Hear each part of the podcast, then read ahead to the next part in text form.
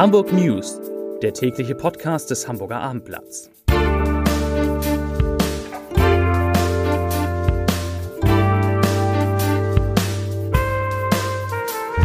Herzlich willkommen. Mein Name ist Lars Heider und heute geht es um einen Großbrand im Hamburger Norden. Weitere Themen. Der HVV fordert Fahrgäste auf, FFP2-Masken zu tragen. Die HASPA verrät ihre Pläne für das kommende Jahr und bestimmte Haftstrafen müssen erst einmal nicht mehr angetreten werden. Dazu gleich mehr. Zunächst aber wie immer die Top 3, die drei meistgelesenen Themen und Texte auf abendblatt.de.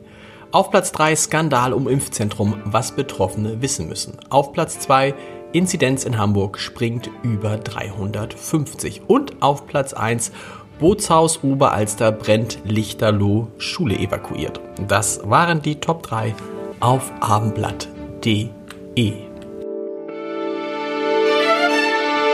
Ein Großbrand hat heute für Aufregung im Norden von Hamburg gesorgt. Um 9 Uhr stand ein hölzernes Bootshaus in Ohlsdorf in Flammen. Die Gastronomie in diesem Bootshaus brannte lichterloh. Das 30 mal 40 Meter große Gebäude an der Wellingsbütteler Landstraße gehört zum Club Oberalster VfW nahe der U-Bahn-Station Kleinborstel. Die Hochbahn unterbrach wegen des Feuers den Betrieb der U1 zwischen den Haltestellen Ohlsdorf und Fuhlsbüttel. Außerdem wurde das benachbarte Albert-Schweitzer-Gymnasium evakuiert. Ein Feuerwehrsprecher sagte dazu, ich zitiere, zu keinem Zeitpunkt waren Kinder oder Jugendliche in Gefahr, doch der Unterricht konnte nicht mehr fortgeführt werden. Zitat Ende. Warum nicht? Wegen der Rauchentwicklung müssten die Fenster in den Klassenräumen dauerhaft geschlossen werden. Das widerspricht aber den gängigen Lüftungsregeln wegen der Corona-Pandemie.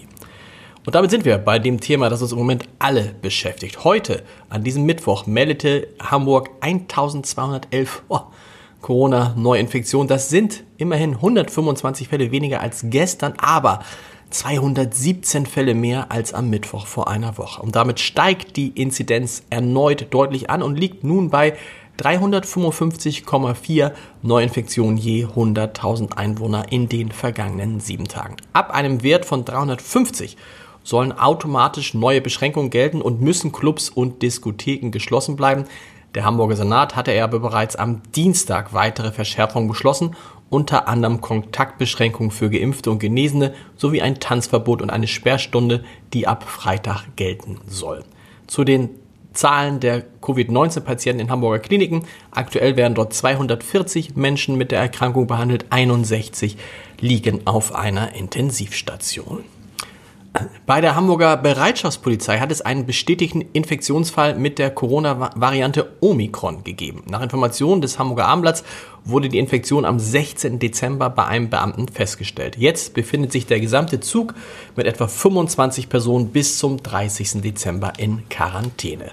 Bei einer Omikron-Infektion ist ein Freitesten nach fünf Tagen Quarantäne nicht möglich. Der HVV hat sich der Empfehlung des Hamburger Senats angeschlossen, in Bussen und Bahnen eine FFP2-Maske zu tragen.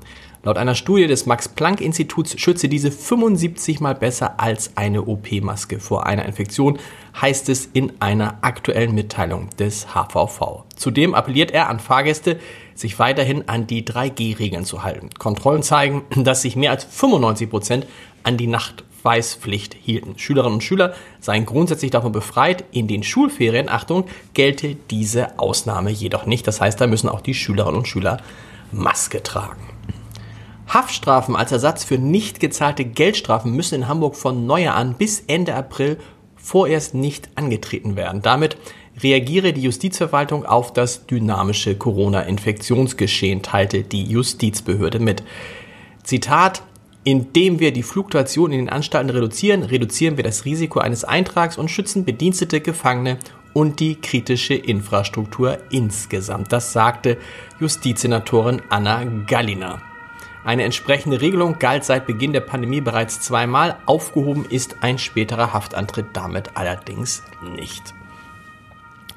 Der Chef der Hamburger Sparkasse rechnet zwar damit, dass die Inflation in den kommenden Jahren nicht so hoch bleibt wie 2021, aber Jährliche Preissteigerungen von bis zu 4% seien trotzdem möglich. Das sagt Harald Vogelsang im Exklusivinterview mit dem Hamburger Abendblatt. Er hofft deshalb darauf, dass die Zentralbanken ihre Geldpolitik bald ändern und die Zinsen endlich wieder erhöhen.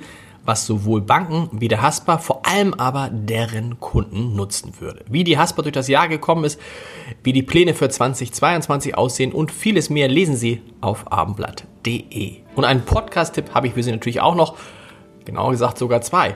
Kommt die Impfpflicht zu früh oder kommt sie zu spät? Darüber habe ich mit Dieter Lenzen, dem Präsidenten der Universität Hamburg, in Wie jetzt, dem gemeinsamen Podcast von Abendblatt und Uni Hamburg gesprochen. Den finden Sie unter www.abendblatt.de slash podcast und dort gibt es auch den neuen Kanzler-Podcast, das Scholz-Update, in dem heute der politische Dokumentarfilmer Stefan Lambi zu Gast ist, der interessante Neuigkeiten von und über Olaf Scholz mitgebracht hat. Ich wünsche Ihnen einen schönen Tag. Wir hören uns morgen wieder um 17 Uhr mit den Hamburg News. Bis dahin. Tschüss.